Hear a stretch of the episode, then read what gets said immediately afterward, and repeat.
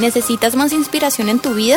Conéctate con nosotros en las redes sociales con el nombre de IC Plenitud en Instagram, Facebook, Twitter y YouTube. Recibe notificaciones en vivo y mensajes de inspiración diarios y mantén informado de las últimas noticias. Síguenos, danos like e inscríbete hoy. Así que vamos a ver qué dice la palabra de Dios aquí en Primera de Pedro para que nosotros podamos vivir firmes en la adversidad. Quisiera preguntarle esta mañana, ¿hay alguien que está viviendo algún momento difícil? No le vamos a preguntar.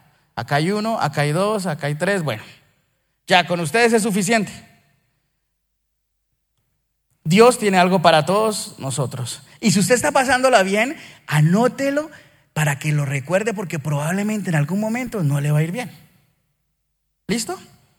Primera de Pedro 5, 7 dice así pongan todas sus preocupaciones y ansiedades en la mano de Dios, porque Él cuida de ustedes. La primera cosa que debemos entender para estar firmes en la adversidad es que Dios cuida de nosotros. Eso es algo que a usted no se le debe olvidar. Dios cuida de usted y de mí. No importa lo que esté sucediendo. Mire que Romanos 8:28 dice lo siguiente. Y sabemos que Dios hace que todas las cosas cooperen para el bien de los que lo aman y son llamados según el propósito que Él tiene para ellos. Vamos a releerlo nuevamente. Y sabemos que Dios hace que todas las cosas que cooperen para el bien de los que le aman. Es decir, no importa la circunstancia, no importa lo que usted esté pasando, entienda que Dios hace que todo eso coopere para bien, porque Él tiene cuidado de usted y de mí. Y esto lo está diciendo Pedro a la iglesia, a sus amigos. Está diciendo, no se preocupen, no tengan miedo. Humíllense más bien ante el gran poder de Dios y Él a su debido tiempo lo levantará con honor. Pongan todas sus preocupaciones y ansiedades en la mano de Dios porque Él tiene cuidado de ustedes. Efesios 6:13 dice así, por lo tanto, Pónganse toda la armadura, las piezas de la armadura de Dios para poder resistir al enemigo en el tiempo del mal. Así, después de la batalla, todavía seguirán de pie firmes. Mire lo bonito de este pasaje y es que dice que el tiempo del mal va a pasar y que tenemos la oportunidad de terminar eso estando de pie y firmes. ¿Y cómo lo podemos hacer? Lo dice el mismo versículo, dice, pónganse todas las piezas de la armadura de Dios. Es decir, vamos a orar, vamos a buscar de Él. Porque Él tiene cuidado de nosotros, iglesia. Es algo muy bonito que tenemos que entender. Él nos promete que vamos a estar y vamos a pasar. Está implícito. Habrán días malos, pero habrán días buenos. En la adversidad podemos pasarla firmes y de pie. Si estamos pegados de la poderosa mano de Dios, dice ahí. Entonces, iglesia, para poder mantenernos firmes debemos entender primero que Él tiene cuidado de nosotros. Los que somos padres de familia tenemos, digamos que, un, buen ejemplo a seguir y es que por más de que las personas puedan quejarse y puedan decir lo que sea de nuestros hijos, nosotros siempre los cuidamos. Nosotros siempre estamos ahí. Y puede pasar cualquier momento donde la podemos estar pasando mal, pero nosotros queremos que nuestros hijos la pasen bien. Y que así haya necesidades y tenga yo que fumar el pedacito que era para mí y tener que dividirlo o dárselo todo a mi hija, lo voy a hacer sin pensarlo dos veces. porque yo la amo a ella y tengo cuidado de ella. Asimismo, dice la palabra de Dios, iglesia, que Él tiene cuidado de nosotros. No se lo olvide porque el enemigo muchas veces en el transcurrir y en el caminar nos hace pensar bobadas. Y la primera bobada es que Dios se olvidó de nosotros. Y característicamente nosotros pensamos siempre que lo que estamos pasando es lo peor de lo peor y que nadie más ha pasado algo tan difícil como nosotros. Pero cuando nosotros entendemos que Dios tiene cuidado de nosotros, entonces nosotros entendemos que pase lo que esté pasando y la situación esté complicada, Dios me cuida y Dios no me abandona. Así que vamos a cobrar ánimo, a levantarnos en medio de la adversidad. Luego, el mismo primera de Pedro 5 en el versículo 10 dice lo siguiente, iglesia.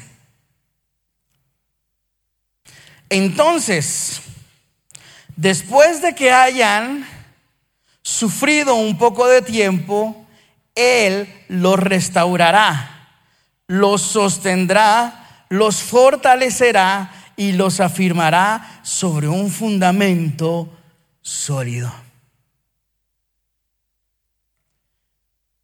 Después de que hayan sufrido un poco de tiempo es la clave en este versículo. ¿Y sabe qué significa eso? Que Dios tiene un tiempo para todo. Dios tiene un tiempo para todo y por eso, para poder fortalecernos, iglesia, en medio de las dificultades, tenemos que confiar en el tiempo de Dios. Y para esta generación y para esta época es tan difícil para nosotros confiar en el tiempo de Dios. Digámosle que para la época bíblica era un poco diferente porque cuando usted mandaba un mensaje, eran distancias impresionantes y se lo mandaba a través de una persona. Y esa persona salía corriendo. Y daba el mensaje hoy, ¿sabe cuándo le llegaba el mensaje? A veces duraban semanas o meses en llegarle el mensaje a la otra persona. Y si él le responde, el mismo tiempo se demoraba en llegar la respuesta. Entonces un mensaje podría demorarse tranquilamente uno o dos meses y usted sin saber nada. Entonces, pero hoy, gracias a la tecnología, gracias a todo lo que está sucediendo, nos hemos vuelto unas personas increíblemente ansiosas. No se ha puesto el semáforo en verde, ya estamos pegados del pito, diciéndole al de adelante que se mueva. Porque nos volvemos ansiosos. Para nosotros el tiempo se nos volvió un Dios impresionante y no queremos perder ni un minuto. Y sentimos que esperar en una fila 10, 15 minutos es la cosa más horrible y qué desorden tan horrible y cómo no piensan en los clientes. Porque todo se nos volvió una ansiedad impresionante. Estamos acostumbrados a que entramos a Google, ponemos lo que queremos saber, damos enter y ahí ya está resuelta nuestra tarea, resuelto nuestro trabajo. Hay miles de personas que han pasado por lo mismo y, y hay muchas respuestas. Y entonces empezamos a pasar por momentos difíciles y se nos olvida que Dios en su palabra lo dice a cada rato, Él tiene un tiempo para todo, iglesia. Para todo.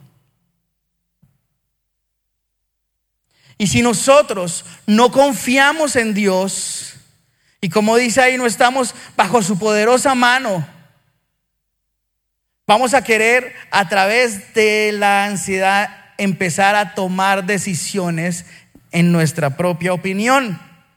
Y está demostradísimo, demostradísimo que cuando nosotros tomamos nuestras propias decisiones, las tomamos mal.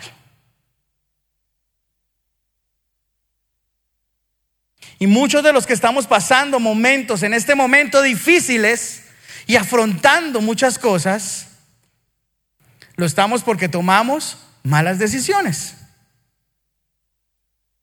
¿Por qué? Porque no entendimos que para afrontar la adversidad debemos esperar en el tiempo de Dios.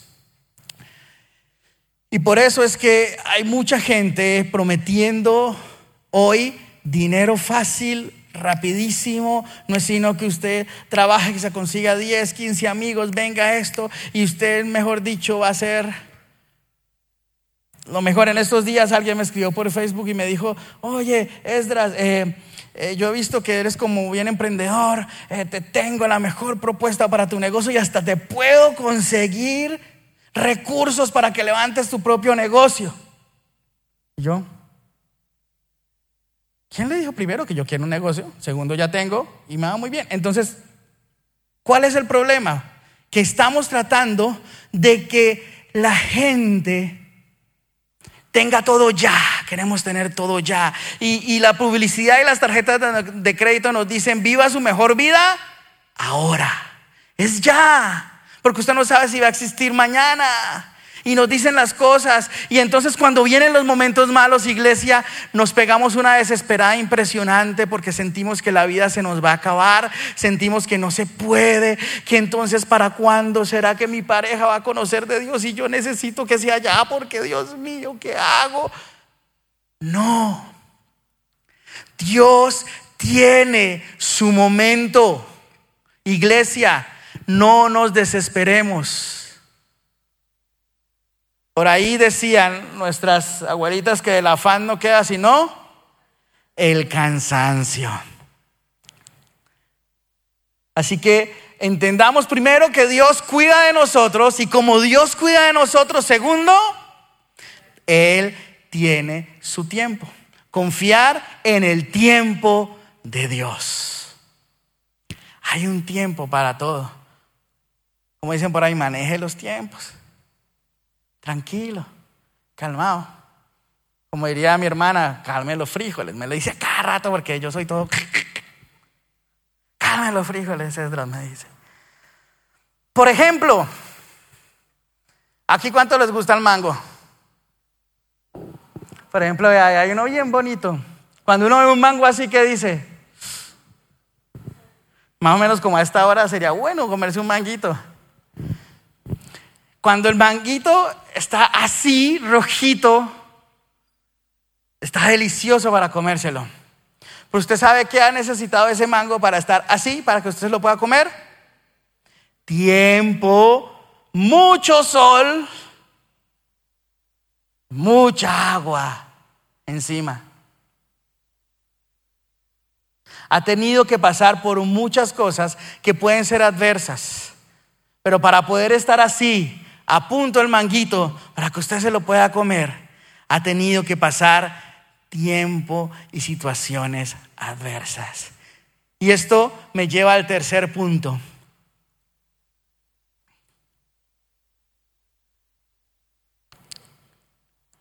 Primera de Pedro 5:10 dice, entonces, después de que hayan sufrido un poco de tiempo, el que los restaurará los sostendrá, los fortalecerá y los afirmará sobre un fundamento sólido.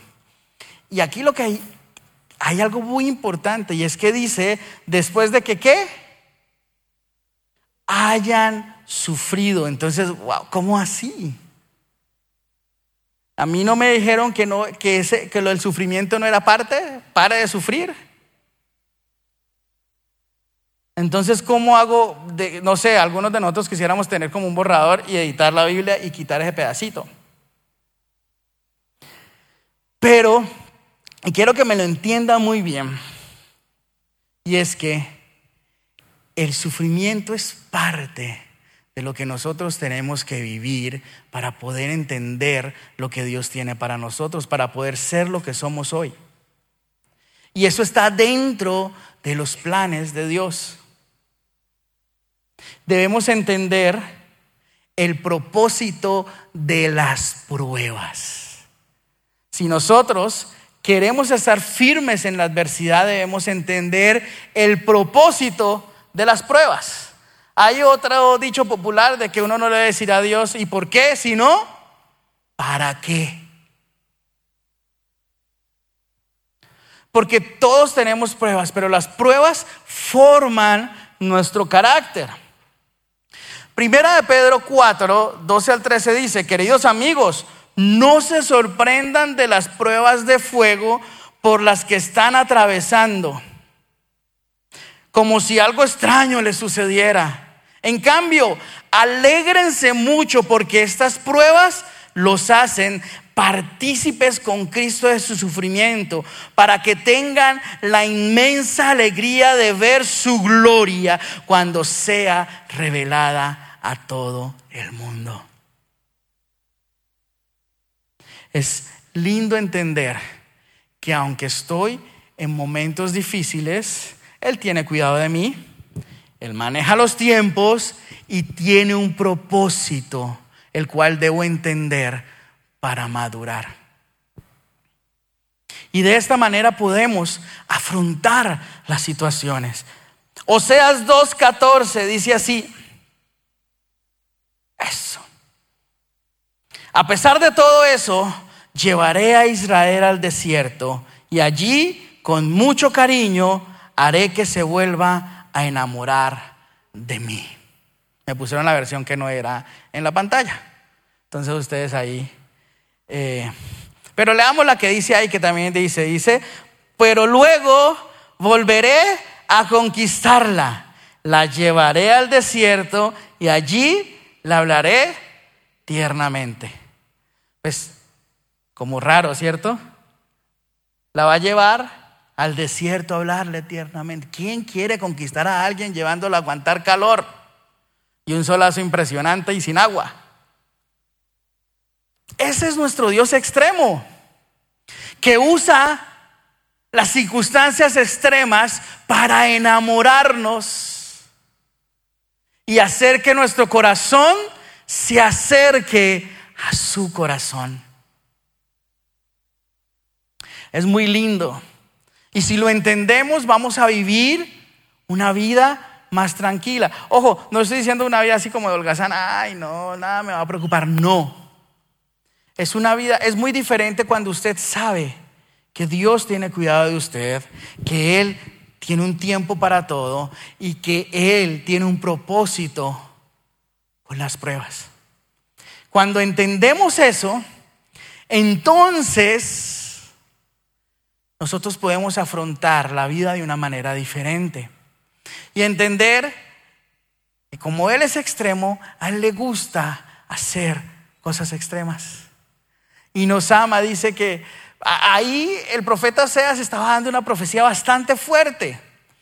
Unos versículos antes de, de Oseas 2.14 está comparando a su pueblo con una prostituta, una mujer infiel, dice. Y la está, está hablando de que es lo peor. Pero aún así dice, la llevaré al desierto para que se le salga todo eso y para que se enamore una vez más de mí. Es muy bonito. Así que si usted está pasando por un momento difícil en este momento, está teniendo la oportunidad más grande de enamorarse más de Dios. No es un no es algo malo, es algo bueno que usted puede sacar de este momento difícil. Ay, usted ha estado orando por mucho tiempo y no se le han dado las cosas. Siga orando que Dios quiere que usted se enamore de Él. Que ese desierto que usted está pasando, iglesia, es para que usted pueda crecer. Y esto me recuerda una historia que aprendí hace poco. yo, wow. Resulta que en Estados Unidos, en el siglo XIX, en la costa este, eh, descubrieron que había un pez que se llamaba el bacalao. ¿Alguien ha escuchado el bacalao? Pues yo lo único que escuchaba era de, eso que está allá. Yo no sé usted, pero a mí me hicieron tomar de eso. Emulsión de Scott con hígado de bacalao. Y eso era oh, para que crezca sano y fuerte. Por ahí escucho. Ah. Bueno, resulta que ahí descubrieron que el bacalao sabía muy rico. Y todo este lado, digamos, toda esta costa empezó y eso se volvió famosísimo. Y entonces usted sabe que Estados Unidos es inmenso y a este lado de acá dijeron, nosotros también queremos comer bacalao. ¿Por qué no, lo traen? Entonces los negociantes dijeron, listo, vamos a llevar del punto A, de aquí, de este lado de Estados Unidos, al otro lado, que son muchas millas, esos son muchas, muchos días de, de, viaje en tren. En esa época era el tren, porque era el siglo XIX. Entonces, eh, ahí congelaron, dijeron, ¿cuál va a ser la mejor forma de transportar el bacalao? Vamos a congelarlo. Entonces se lo llevaron congelado. Ahí está el bacalao, ahí está congelado. Y se fue, se lo llevaron. Llegó al otro lado y, empezaron a venderlo y lo cocinaban y sabía feo. Dijeron, esto no puede ser el boom de lo que está sucediendo. Entonces los, comerciantes dijeron, no, yo creo que hay que traerlo vivo, porque entonces muerto pierde su sabor. Entonces empezaron a llevarlos en unos contenedores que venían con, que eran como unos acuarios inmensos en el tren, con su aire, con todo para tener la temperatura igual que como donde estaban viviendo. Entonces llevaron los bacalaos y llegaron acá al otro lado vuelven a cocinarlos, vuelven a venderlos y saben igual de feo. dicen, pero ¿por qué? ¿Por qué será que estos bacalaos saben tan feo? ¿Por qué? ese cambio de sabor tan drástico? Porque se dan como a tierra, que eran feísimo. Entonces, a uno de los comerciantes se le ocurrió la brillante idea de meterlos en el meter los bacalaos en un contenedor, pero junto con ellos meter a su enemigo natural, el bagre. Entonces llevaron los bacalaos vivos con un bagre. Entonces dice que cuando llegaron al otro lado de Estados Unidos, el bacalao por fin sabía delicioso. ¿Y sabe por qué? Porque el bendito bagre los, los, mantenía moviéndose todo el tiempo y los mantenía alerta. Y eso hacía que su sabor y su vida fuera muy parecida a su hábitat y llegaran como tenían que llegar. Tuvieron que tener un enemigo ahí metido. Si no tendría ese enemigo ahí metido, no hubieran logrado el propósito nunca. Entendamos, iglesia, que muchas veces nosotros necesitamos tener bagres en nuestra vida.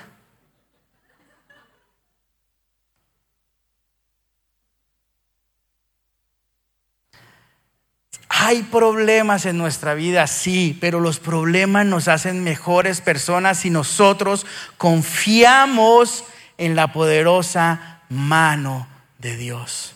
Si entendemos los propósitos que tiene ese bendito agre que nos está cayendo encima y encima y no nos deja tranquilo, vamos a crecer y nos vamos a enamorar de Dios, iglesia. La única manera en la cual nosotros podamos afrontar la adversidad de la cual estamos pasando no es quitar a un lado todos los problemas. Algunos dicen, no, mi problema es la plata y cuando yo tenga plata, yo cuando yo tenga dinero, todo se va a acabar. Mentira.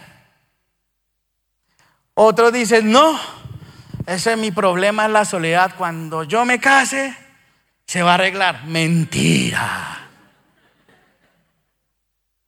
Por ahí alguien gritó, amén. ¿Por qué no me dijeron esto antes? No. Ni las cosas ni las personas son la solución a nuestros problemas. Es entender que si Dios está con nosotros en medio de las situaciones difíciles, vamos a poder salir firmes de ellas. Y vamos a crecer, iglesia, como personas. Por eso, les decía a ustedes que la expansión del Evangelio fue posible gracias a la persecución. Gracias a que eh, los cristianos del primer siglo fueron perseguidos, no se podían quedar quietos en un solo sitio, sino que les tocaba esparcirse. Y cuando se esparcieron era tanto el amor que tenían por Dios que predicaban. Y fue tan poderosa esa expansión que hoy, aquí en Colombia, dos mil y tantos años después, seguimos hablando de Jesucristo. Porque hubo algo adverso. No veamos las situaciones adversas como una amenaza en nuestra contra. Veamos más bien ese Dios poderoso que tenemos nosotros para hacernos sobrellevar esas situaciones adversas. Iglesia, es muy importante que entendamos esto. Y vamos a recapitular para terminar. tenemos que recordar que, primero, Dios cuida de nosotros. Si usted está pasando por un momento difícil o si en algún momento lo va a pasar, nunca olvide que Dios cuida de nosotros. Segundo, que debemos confiar en el tiempo de Dios. Dejemos la ansiedad y confiemos. Habacuc 2.3 dice, esta visión es para un tiempo futuro. Describe el fin y esta se cumplirá. Aunque parezca que se demora en llegar, espera con paciencia, porque sin lugar a dudas sucederá y no se tardará. Qué belleza. Entender el propósito de las pruebas. Debemos entender que, como dice el apóstol Pedro, no se sorprendan por las, por las pruebas de fuego, porque eso significa que ustedes van a gozar con Cristo. Por último, quisiera que leyéramos la segunda carta a los Corintios, 4 del 7 al 10. Dice que los de audiovisuales están ahí como que, ¿cómo así? ¿Qué para terminar? Sí, póngame ahí la, la musiquita para que empecemos a, a cerrar ya. Segunda Corintios 4, del 7 al 10. Y del 13 al 18.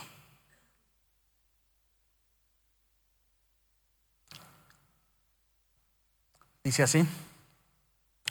Ahora tenemos esta luz que brilla en nuestro corazón. Pero nosotros mismos somos como frágiles vasijas de barro que, que contiene este gran tesoro. Esto deja bien claro que nuestro gran poder proviene de Dios, no de nosotros mismos. Por lo tanto, por todos lados, perdón, nos presionan las dificultades, pero no nos aplastan. Está hablando Pablo a los Corintios. Estamos perplejos, pero no caemos en la desesperación. Somos perseguidos, pero nunca abandonados por Dios. Somos derribados, pero no destruidos. Mediante el sufrimiento, nuestro cuerpo sigue participando de la muerte de Jesús para que la vida de Jesús también pueda verse en nuestro cuerpo. Sin embargo, seguimos predicando porque tenemos la misma clase de fe que tenía el salmista cuando dijo, creí en Dios, por tanto, hablé. Sabemos que Dios, quien resucitó al Señor Jesús, también nos resucitará a nosotros con Jesús y nos presentará ante sí mismo junto con ustedes. Todo esto para el beneficio de ustedes y a medida que la gracia de Dios alcance a más y más personas, habrá abundante acción de gracias y Dios recibirá más y más gloria. Es por esto que nunca nos damos por vencidos. Aunque nuestro cuerpo está muriéndose, nuestro espíritu va renovándose cada día. Pues nuestras dificultades actuales son pequeñas y que no dudarán mucho. Sin embargo, nos producen una gloria que perdurará para siempre y es que y es de mucho más peso que las dificultades. Así que no miramos las dificultades que ahora vemos. En cambio, fijamos nuestra vista en cosas que no pueden verse. Pues las cosas que ahora podemos ver pronto se habrán ido, pero las cosas que no podemos ver permanecerán para siempre.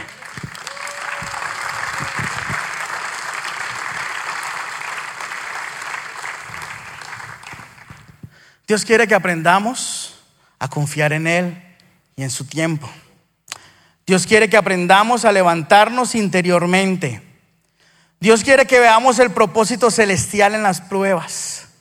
Las adversidades no son la causa de nuestros problemas. La respuesta a la adversidad de nosotros magnificará o minimizará el efecto del problema. Para algunos un pequeño problema, para algunos puede presentarse como una derrota. Dios quiere hacer algo muy bonito con nosotros. Y esta mañana yo quisiera que nos tomáramos los próximos 10 minutos para orar. Porque no podemos salir de aquí solamente con una reflexión y decir, sí, Dios tiene su tiempo. Sí. Vamos a pedirle al Espíritu Santo que llene nuestro corazón. Vamos a pedirle a Dios que toque nuestras vidas. Y si estamos pasando por un momento difícil, hoy es el día en que Dios quiere que tú te enamores más de Él.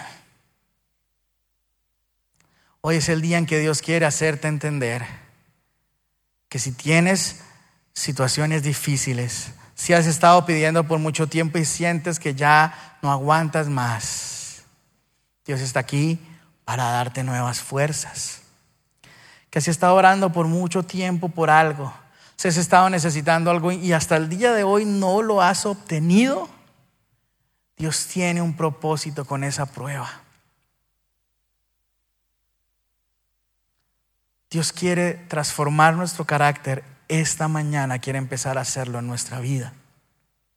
Así que le voy a pedir el favor a todos los que Dios le haya hablado algo esta mañana y los que quieran que Dios los acompañe en medio de este momento difícil y que quieran descansar en las manos de Dios hoy, se pongan de pie, por favor. Gracias por acompañarnos el día de hoy. Nosotros creemos que Dios quiere hacer más cosas para ti a través de ti y nos encantaría saberlo. Si has sido impactado por este ministerio, compártelo a nuestro correo electrónico info.plenitud.org. Otra vez muchas gracias por acompañarnos y esperamos que este mensaje sea de bendición para ti.